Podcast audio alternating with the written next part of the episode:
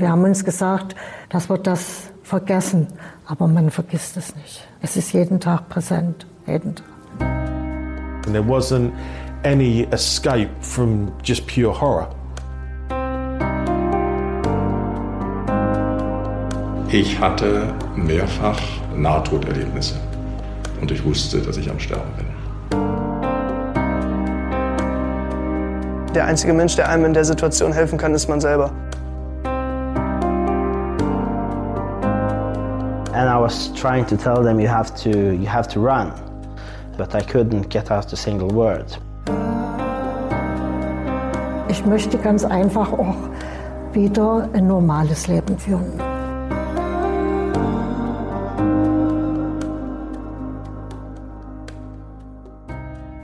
Nach einem Terroranschlag ist für die Menschen, die überlebt haben, nichts mehr, wie es vorher war. Sie sind Unschuldige, sie waren zufällig, zur falschen Zeit, am falschen Ort. Dieser Podcast erzählt von acht Überlebenden.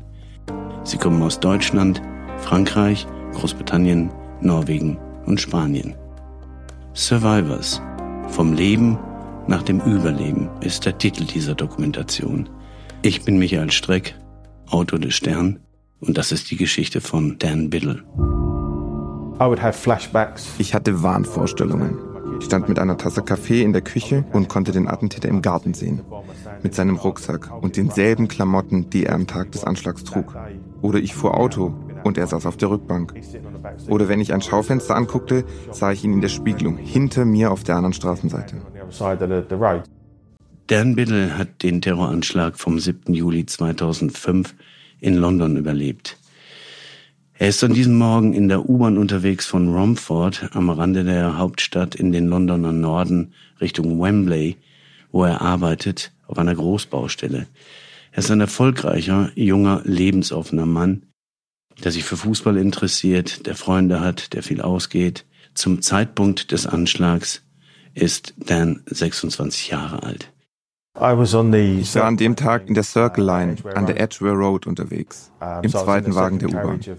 Ich wollte eigentlich nach Wembley und dort aussteigen, hatte aber dummerweise die Haltestelle verpasst. Hätte ich den richtigen Zug erwischt, wäre ich eigentlich schon nicht mehr in dieser U-Bahn gewesen, als die Bombe explodierte.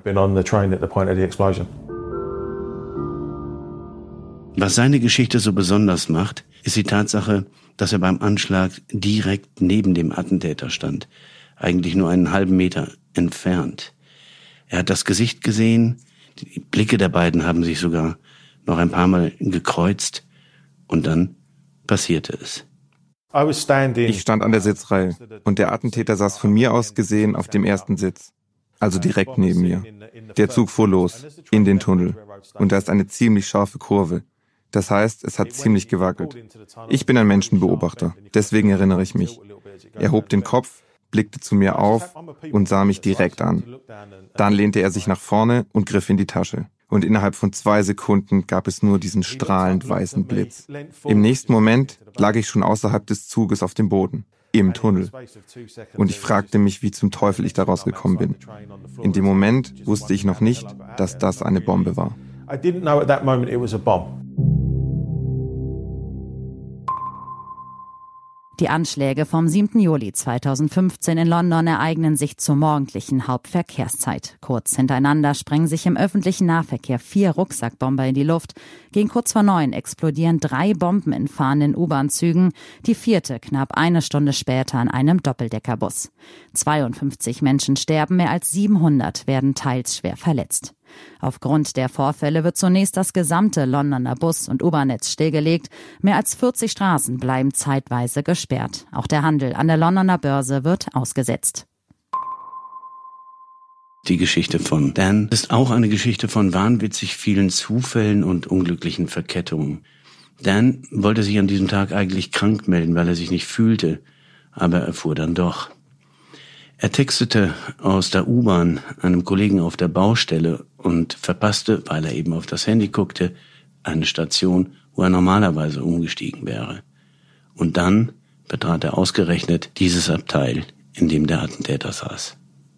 Mein erster Gedanke war, das muss ein elektrischer Fehler in der U-Bahn gewesen sein, dass die Türschaltung explodiert war und der Unterdruck mich aus dem Wagen gezogen hatte. Ich hatte zu dem Zeitpunkt noch keine Ahnung, dass das ein Terroranschlag war. Als ich dort im Tunnel zwischen den Gleisen lag und mich umsah, konnte ich den ersten Toten hinter mir erkennen. Dann sah ich den Schaden am U-Bahn-Wagen und begriff, dass es mehr als nur ein Unfall gewesen sein musste. Und umso mehr ich erkennen konnte, umso schlimmer wurde es.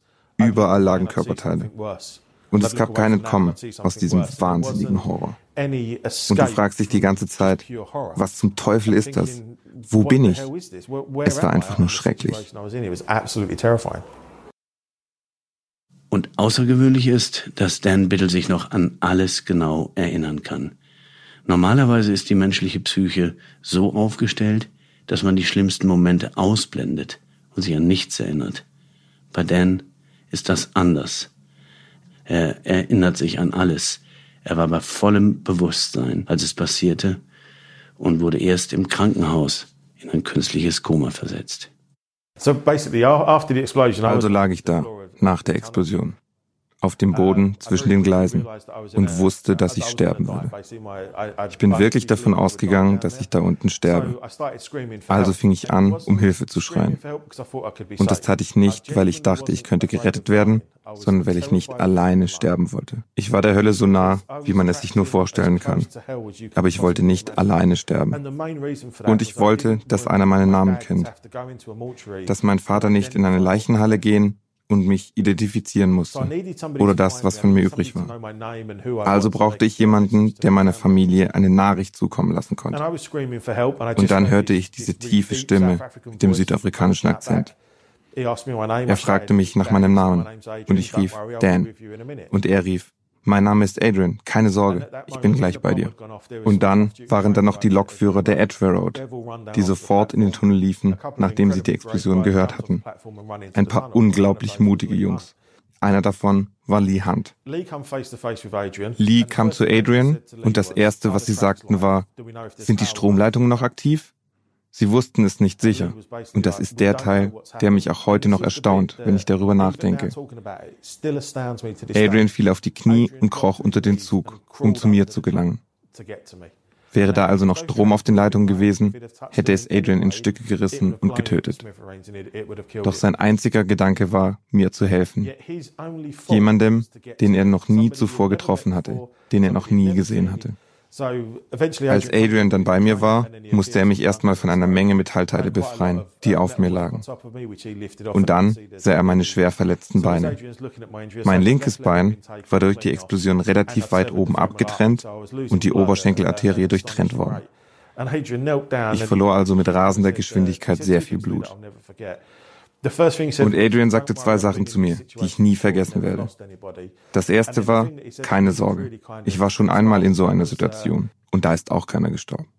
Und das zweite, das wird jetzt verdammt wehtun. Und um ehrlich zu sein, es tat wirklich weh. Denn Adrian drückte seine Hand in das, was von meinem Bein noch übrig war um die Arterie zu finden und sie abzudrücken, damit ich nicht verblute. 40 Minuten saßen wir so dort. Hätte Adrian mich nicht gefunden, ich wäre nach einer Minute tot gewesen. Er hatte buchstäblich mein Leben in der Hand. Ohne ihn würde ich jetzt hier nicht sitzen.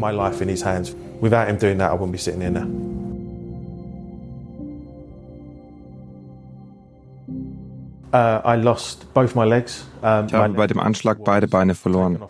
Wie gesagt, das linke durch die Explosion und das rechte wurde später im Krankenhaus am Kniegelenk amputiert. Ich hatte schwere Verletzungen am Auge, an der Stirn und an der Innenseite von meinem Mund.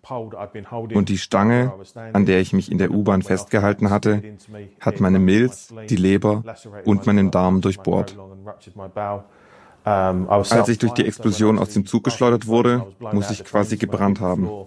Sowohl meine Arme als auch die uh, Hände und meine beiden Trommelfälle sind seitdem durchlöchert.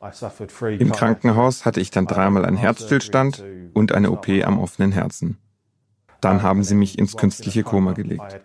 In dieser Zeit kamen ein Nierenversagen und zig Infektionen dazu die es in London seit 100 Jahren nicht mehr gegeben hat. Aber wenn man sich das Alter des U-Bahn-Tunnels anguckt, in dem ich lag, in all dem Schmutz und mit den offenen Wunden, dann ist das kein Wunder. Ich war am Tag des Anschlags allein 19 Stunden im OP.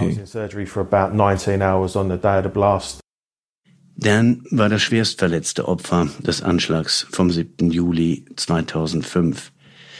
Die Ärzte sprachen von einem Wunder und auch er spricht von einem Wunder. Er lag 51 Wochen im Krankenhaus. Er überlebte Dutzende von Operationen. Sie pumpten 42 Liter Blut in seinen Körper. Und heute ist er ein willensstarker, entschlossener und auch sehr lebensbejahender Mensch bei allen Höhen und Tiefen. Denn es sind ja nicht nur die physischen Verletzungen, die ihn zeichnen, sondern vor allem auch die psychischen. Die Albträume und die posttraumatische Belastungsstörung waren lange Zeit schrecklich. Als ich zum ersten Mal meine jetzige Frau Jam traf, war meine PTBS auf dem absoluten Höhepunkt. Das war 2013. Da wollte ich mir dreimal das Leben nehmen. Ich hatte 20 bis 30 Albträume pro Nacht und es gab fünf bis sechs Tage am Stück, an denen ich nicht schlafen konnte. Für manche Menschen ist Schlafen was Tolles, was Erholsames. Für mich ist es das nicht mehr. Ins Bett zu gehen ist etwas, auf das ich mich nicht besonders freue. Und ich hatte Wahnvorstellungen. Ich stand mit einer Tasse Kaffee in der Küche und konnte den Attentäter im Garten sehen mit seinem Rucksack und denselben Klamotten, die er am Tag des Anschlags trug. Oder ich fuhr Auto und er saß auf der Rückbank. Oder wenn ich ein Schaufenster anguckte, sah ich ihn in der Spiegelung hinter mir auf der anderen Straßenseite. Der Kerl hat mich tatsächlich ein paar Jahre lang verfolgt. Und um ehrlich zu sein, hatte ich die Hoffnung auf ein Leben, auf eine Zukunft aufgegeben. Und dann kam meine Frau Jem. Ihre Entschlossenheit, nicht aufzugeben und mich durchzuziehen, dass ich meine Behandlung bekam und mir Hilfe holte, das ist der Grund, warum ich jetzt noch hier sitze. Ich meine, ich hatte sehr viel Glück. Am Tag des Angriffs wurde ich von einem anderen Passagier gerettet. Und so sehr Adrian der Grund ist, warum ich noch hier bin, so ist es auch Jem wenn ich alle Hoffnungen aufgegeben hatte, dass ich jemals wieder ein Leben haben könnte. Und ich wollte sterben. Es war ihre Liebe und ihre Unterstützung, die diese Umkehr zum Leben ermöglicht hat. Die posttraumatische Belastungsstörung PTBS gilt als psychische Reaktion auf ein extrem belastendes Ereignis. Dabei erleben Betroffene vor allem Gefühle wie Angst, Schutzlosigkeit und Kontrollverlust. Die PTBS tritt in der Regel innerhalb eines halben Jahres nach dem traumatischen Ereignis auf und geht oft mit Wahnvorstellungen oder Albträumen einher. In vielen Fällen kommt es auch zu emotionaler Abstumpfung, Teilnahmslosigkeit und einem erschütterten Weltverständnis. It sounds funny, but getting through each day and looking forward to the next one. Naja, das mag irgendwie seltsam klingen, aber ich bin auf eine Sache ganz besonders stolz. Die Tatsache, jeden Tag aufs Neue zu packen, zu bewältigen und sich dann auf die nächsten zu freuen. Und ich sage das, weil es eine Zeit gab, in der ich mir wünschte, morgens nicht mehr aufzuwachen. Wenn ich über meine Genesung spreche, oder über die Zeit der Depression, die PTBS, ist das nichts, was ich selbst getan habe, sondern es ist Jem, meine Frau, die mich da durchgezogen hat, weil ich schon längst aufgegeben hatte und sie das nicht akzeptiert hat. Wenn es also irgendeine Art von Auszeichnung für jemanden geben sollte, dann nicht für mich, sondern für meine Frau, die zu keinem Zeitpunkt ans Aufgeben gedacht hat. Es war nicht einfach für sie. Ich habe sie durch die absolute Hölle geschickt. Und ich bin sicher, dass andere Familienmitglieder in ähnlichen Situationen sagen würden, dass es die schwierigste Zeit ist, die sie durchgemacht haben. Ich habe damals immer zu ihr gesagt, ich bin kaputt und nicht mehr zu reparieren. Das ist nichts, was besser werden wird. Mein Leben wird immer so sein und ich glaube nicht, dass ich jemals wieder gesund werde. Und das hat sie nicht akzeptiert. Wenn ich also auf irgendetwas stolz bin, dann bin ich stolz auf sie. Die Beziehung zwischen Jam und Dan ist wirklich etwas Spezielles und ganz Besonderes. Sie lernten sich auf Facebook kennen und wieder mal durch einen Zufall. Das war 2009. Dan antwortete auf eine Nachricht von ihr, die eigentlich gar nicht für ihn bestimmt war, also ein Irrläufer. Sie lernten sich kennen, sie blieben in Kontakt, er besuchte sie in Wales, sie verliebten sich, sie heirateten. Und man kann schon sagen, dass er ohne die Kraft dieser Frau den Weg zurück in dieses Leben nicht geschafft hätte. Sie ist die starke Frau an der Seite eines durchaus starken Mannes. Sie ist neben Adrian dem Mann, der Dan in der U-Bahn die Arterie abgedrückt hat und sein Leben rettete, der zweite Lebensretter. Gem bedeutet im Übrigen auf Deutsch Juwel. Sie ist diejenige, die all das übernommen hat, was der Staat Großbritannien nicht tat. Es gab keine offizielle Unterstützung.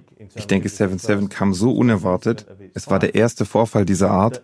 Deswegen wusste keiner so richtig, wie man damit umgehen soll. Es gab keine wirklich professionelle Hilfe. Da war zwar ein Hilfszentrum eingerichtet worden, aber das hatte schon wieder zu, als ich aus dem Krankenhaus kam. Und ich war doch von einem 26-jährigen, voll funktionstüchtigen und fitten Mann zu einem 26-jährigen behinderten Menschen mit PTBS geworden, der nicht wirklich wusste, wie das Leben weitergehen würde. Ich musste quasi, total auf mich alleine gestellt, einen eigenen Weg finden. So nach dem Motto, wenn es schon schief geht, dann richtig. Der Londoner Terroranschlag wird in den britischen Medien auch 7-7 genannt, in Anlehnung an die Anschläge vom 11. September 2001 in den USA, die unter der Abkürzung 9-11 bekannt werden. Die Terroranschläge von 7-7 sind die bislang verheerendsten in der britischen Geschichte. Nach knapp einem Jahr kam Dan aus dem Krankenhaus im Rollstuhl, aber er wusste nicht mal, wie man ihn richtig bedient. Er wusste nicht, wie man Bordsteinkanten nimmt und da stand er nun. Er fühlte sich hilflos. Und er sagt, dass er da stand und erstmal geweint hat. Aber irgendwann machte er aus dieser Not eine Tugend, denn er hatte diese Idee, Krankenhäuser, Schulen, Altersheime zu beraten, wie man sie behindertengerecht ausstatten kann. Er war ja nun selbst ein Behinderter und wusste es. Das Ganze läuft unter dem Rubrum Inklusion, aber es ist mühsam. Dan hatte sich beispielsweise von den Paralympics in London viel mehr versprochen. Und inzwischen muss er feststellen, dass auch er an seine Grenzen stößt. Am Anfang sagte er, habe er auch Anstellungen gefunden, weil sich die Arbeitgeber damit brüsteten, das schwerst verletzte Opfer von 2005 angestellt zu haben. Er habe sich gefühlt wie in einer Spirale, weil er nicht das Gefühl hatte, wegen seiner Fähigkeiten genommen worden zu sein, sondern lediglich deshalb, weil er ein Opfer war. Aber dieses Gefühl ging irgendwann verloren und sie verloren damit auch das Interesse an ihm.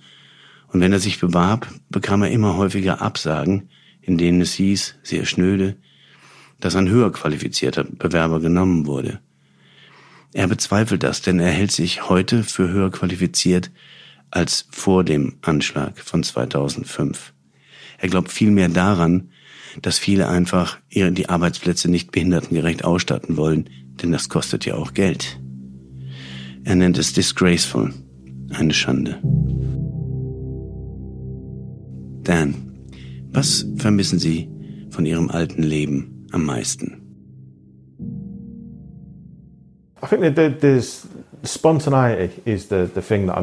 Ich denke, es ist die Spontanität, die ich am meisten vermisse. Durch meine Behinderung können wir nicht einfach mal so drauf losfahren. Wir müssen immer vorher wissen, ob die Orte für Rollstuhlfahrer zugänglich sind oder ob da Parkplätze sind oder behindertengerechte Toiletten. Manchmal komme ich mir so vor, als wenn wir bei allem vorab eine Risikobewertung vornehmen müssten. Spontanität ist also eine große Sache, die mir fehlt. Und die andere Sache, die ich vom Leben vor 7-7 vermisse, ist das Fußballspielen. Ich habe auf einem ziemlich hohen Niveau gespielt. Und wenn ich jetzt am Wochenende an einem Fußballfeld vorbeifahre und die Jungs spielen sehe, denke ich immer, ihr wisst gar nicht, wie glücklich ihr euch schätzen könnt. Ich kann auch jetzt noch keine vollen 90 Minuten Fußball gucken. Da ist einfach etwas in mir, das wieder selber spielen möchte. Das geht einfach nicht weg. Also würde ich sagen, Spontanität und Fußball spielen, das vermisse ich am meisten. Dennis ist ein sehr wacher und politisch interessierter Typ. Er möchte gerne verstehen, er möchte gerne wissen, was diese Menschen treibt. Er will wissen, warum junge Männer, die selbst Familienväter sind, sich in die Luft sprengen. Dam ist zugleich aber auch kein religiöser Typ und er käme nie auf die Idee, den Islam dafür zu verurteilen. Zumal der erste Arzt, der ihn erst versorgte, ein junger Muslim war. Als ich damals nach dem Anschlag in St. Mary's Hospital gebracht wurde, war einer der ersten Ärzte, der sich um mich kümmerte, ein junger muslimischer Arzt.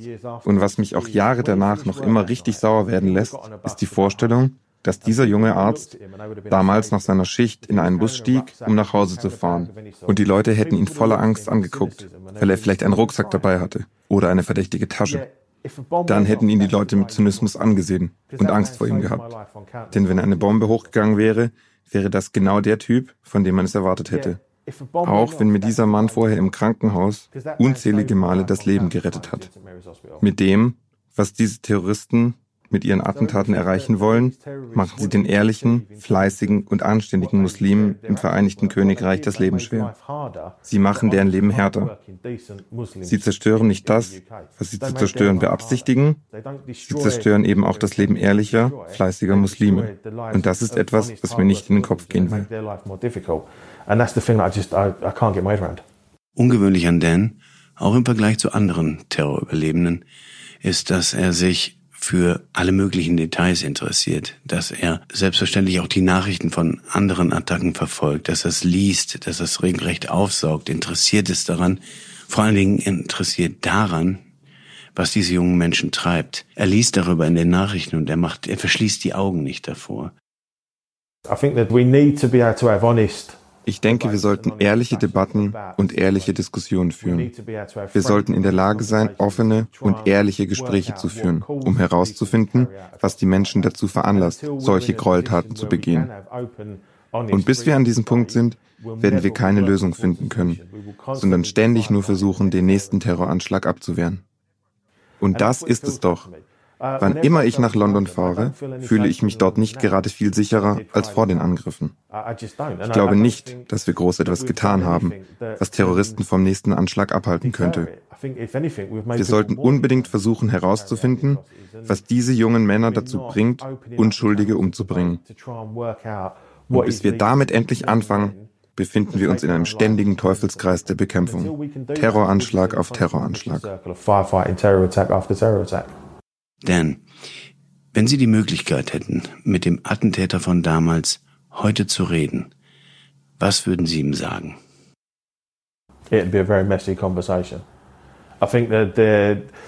Das wäre wohl ein sehr chaotisches Gespräch.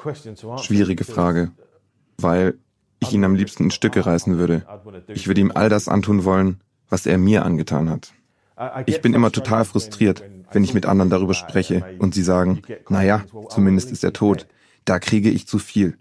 Der Typ war ein Selbstmordattentäter. Das ist es, was er wollte. Er hat das bekommen, was er wollte. Ich nicht. Ich wollte das nie. Ich bin damals nicht in diesen Tag gegangen mit der Erwartung, ich hoffe, dass ich heute in die Luft gejagt werde. Er hat mir und anderen Menschen bzw. Familien etwas getan, das einfach nur böse ist.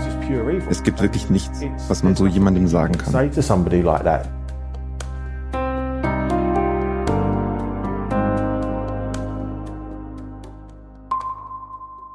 Trotz der Schwere des Angriffs dauert es mehr als fünf Jahre, bis in London der erste Untersuchungsausschuss zu den genauen Umständen der Anschläge tagt. Die Anhörungen dauern fünf Monate. Hunderte von Zeugen sagen aus. Die Ergebnisse überzeugen viele der Angehörigen nicht. Vor allem die Frage, ob die Geheimdienste versagt haben und der Terror dieses Tages hätte vermieden werden können, ist bis heute nicht schlüssig beantwortet. Mangelnde Hoffnung auf weitere Aufklärung bewegt die Anwälte der Opferfamilien im August 2011 dazu, die Forderung nach weiteren öffentlichen Untersuchungen zurückzuziehen. Dan hat für sich eine Art gefunden, mit der Attacke von 7-7 zu schließen. Im Jahr 2014 fuhr er noch einmal U-Bahn. Er fuhr die Strecke zu Ende, die neun Jahre zuvor für ihn katastrophal geendet hatte. Ich war mitten in meiner psychologischen Behandlung der posttraumatischen Belastungsstörung, als mein Psychologe meinte, er würde die Behandlung für sechs Monate aussetzen. Und ich wusste, dass es dann sehr schnell bergab gehen würde mit mir. Also sagte ich zu ihm, würde es helfen, wenn ich zum Anschlagsort zurückgehe? Und er sagte, ja, das ist eine gute Idee. Also sprach ich mit Jem. Sie fand das gut und organisierte alles. Dann fuhren wir nach London. Meine letzte Erinnerung an die Edgware Road Station am Tag des Angriffs war das blaue U-Bahn-Schild über der Tür. Und ich saß einfach da und starrte auf das Schild. Mit einem überwältigenden Gefühl von Angst davor, wieder da reinzugehen. Und schließlich gingen wir rein. Es warteten einige Mitarbeiter auf uns und ich sah die Gedenktafel an der Wand. Ich schaute sie an, sah die Namen der Leute und was dieser Tag mit diesen Menschen gemacht hat. Ich konnte auch meinen eigenen Namen auf dieser Gedenktafel sehen, denn ich war so nah dran, das 53. Opfer von 7-7 zu sein. Dann fragte mich der Bahnhofsmanager, er heißt Alex, ob ich zum Bahnsteig runter wollte. Und ich sagte in dem Moment, nein, ganz bestimmt nicht. Ich bat meine Frau Jem, runterzugehen und ein Foto zu machen. Aber sie sagte nur, nein, wenn du schon hier bist, musst du das jetzt auch selber machen. Also brachten sie mich zum Bahnsteig. Es kamen ein paar U-Bahnen reingefahren und sie fuhren wieder raus. Ganz normal. Irgendwann fragte mich der Bahnhofsmanager, ob ich mitfahren will. Und ich weiß nicht warum, aber ich sagte, ja, aber nur, wenn ich in den zweiten Wagen kann. Das war der, in dem der Anschlag passierte. Ich wollte im Wagen auch an der gleichen Stelle stehen, wie damals. Also haben sie das alles geklärt. Jim saß auf dem Sitz, auf dem der Bomber gesessen hatte. Und sie musste weinen.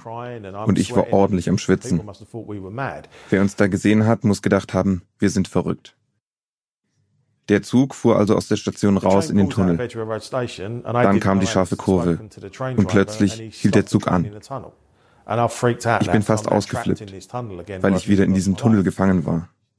Ich wurde gefragt, an was ich mich noch erinnere. Und ich sagte, da war eine weiße Vier an der Tunnelwand, wo ich gelegen habe. Und dann fuhr die U-Bahn genau bis zu dieser Stelle, wo ich vor neun Jahren fast gestorben wäre. Es war wirklich seltsam, all die Emotionen, die Angst, der Schrecken. Das war alles wieder da. Wie ein Horrorfilm in Schleife. Und dann fuhr die U-Bahn weiter. Und es war, als hätte jemand den Stecker gezogen. Ich dachte, okay, das war's. Damit bist du jetzt fertig. Das kannst du alles da lassen. Und als ich aus dem Tunnel kam und diesen Bahnhof verließ, hatte ich das Gefühl, Ab jetzt kann ich das Leben leben, das ich leben möchte. Ich werde jetzt nicht mehr von dem getrieben, was du mir angetan hast. Und wir sind aus dem Bahnhofsgebäude gegangen. Die Sonne war da. Jam neben mir. Und ich dachte, nächstes Jahr heirate ich diese erstaunliche Frau. Ich werde ein tolles Leben haben. Ich gehe mit einer schönen Frau nach Hause. Ich lebe, er ist tot. Ich gehe und er bleibt dort im U-Bahn-Schacht als Rattenfutter.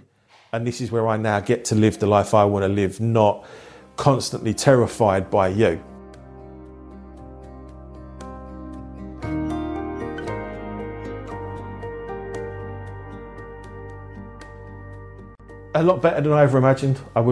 Interessanterweise muss ich sagen, dass es mir heute viel besser geht, als ich es mir jemals hätte vorstellen können. Ich bin sehr glücklich. Das Leben, das ich nun führe, mit Jem verheiratet zu sein und ihre Unterstützung zu haben, macht mich glücklich. Und wenn ich mein Leben vor 7-7 mit meinem Leben heute vergleiche, ist es jetzt tatsächlich besser. Manche finden das seltsam, weil ich diesen schrecklichen Terroranschlag überlebt habe. Aber ich habe wirklich gute Leute um mich. Und ich erfahre große Wertschätzung, so hart das unterm Strich auch alles war.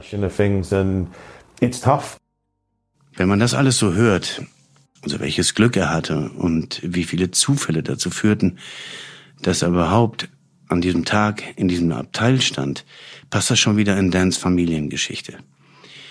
Dans Bruder überlebte nämlich die Anschläge des 11. September 2001 in New York. Viele seiner Freunde und Kollegen allerdings nicht. Und seine Eltern zogen ein Jahr vor den Anschlägen in Madrid nach Spanien. Das scheint alles so unwirklich. Dass mein Bruder in New York war als der 11. September passierte, dass meine Eltern nach Spanien gezogen sind, kurz vor dem Anschlag in Madrid. Und dann bin ich hier in London bei 7-7 dran. Das ist irgendwie unheimlich. Es kam mir immer so vor, als hätte ich im Vorfeld bestimmte Warnsignale übersehen, dass etwas passieren würde. Aber wenn ich auf den Tag zurückblicke, dann gibt es eine Million Dinge, die ich anders hätte machen können, um in diesem einen Moment nicht in dem Abteil zu sitzen. Aber es war nicht so. Also bin ich zur falschen Zeit am falschen Ort gewesen. Und es ist das Gleiche bei meinem Bruder in New York. Auch er hätte zehn Dinge anders machen können, was dann aber vielleicht bedeutet hätte, dass er noch näher an den Twin Towers gewesen wäre, als sie einstürzten. Manchmal gibt dir das Leben eben schlechte Karten. Und damit musst du dann klarkommen. So sehe ich das.